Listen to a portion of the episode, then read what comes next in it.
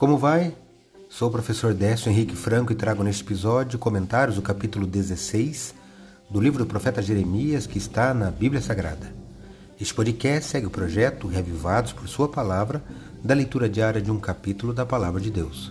Neste canal iremos ler toda a Bíblia. Me acompanhe. O ministério profético de Jeremias ocorreu durante os últimos 40 anos da existência de Judá como um reino, levando as mensagens de Deus a cinco reis até a queda de Jerusalém para a Babilônia.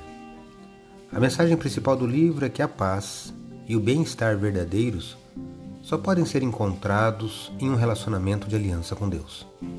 Seu livro é rico em imagens, encenações e atos proféticos que ilustram o relacionamento entre Deus e o seu povo. Não deixe de conhecer um pouco mais sobre Jeremias, um grande profeta do Antigo Testamento.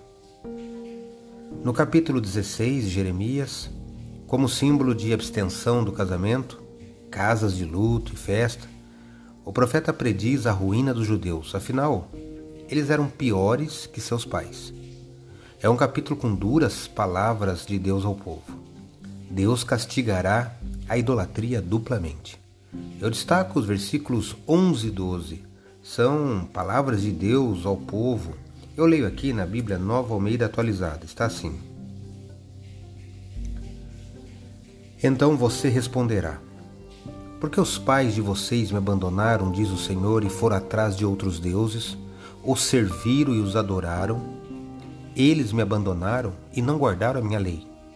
Vocês fizeram pior do que os seus pais, porque eis que cada um de vocês anda segundo a dureza do seu coração maligno, para não me dar ouvidos Jeremias 16, versos 11 e 12. Palavras duras e fortes de Deus. O povo na época de Jeremias estavam fazendo coisas piores do que os seus pais já tinham feito.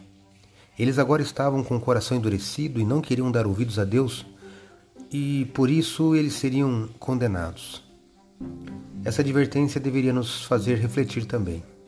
E nós, mais de 2.500 anos depois dessas histórias bíblicas, após conhecermos os evangelhos, a palavra de Deus, as várias promessas, inclusive conhecendo as derrotas e tragédias do povo de Deus no passado, será que estamos também hoje com nossos corações endurecidos à palavra de Deus?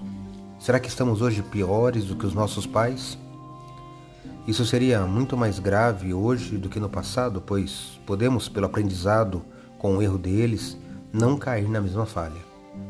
Se você hoje escutar a voz de Deus, siga o conselho bíblico e não endureça o seu coração. Pense nisso. Acredito que a palavra de Deus é uma lâmpada que ilumina nossos passos e luz que clareia nosso caminho. Portanto, leia hoje em sua Bíblia Jeremias capítulo 16, reflita nesse texto e que seu caminho seja iluminado por Deus. Um abraço e até amanhã.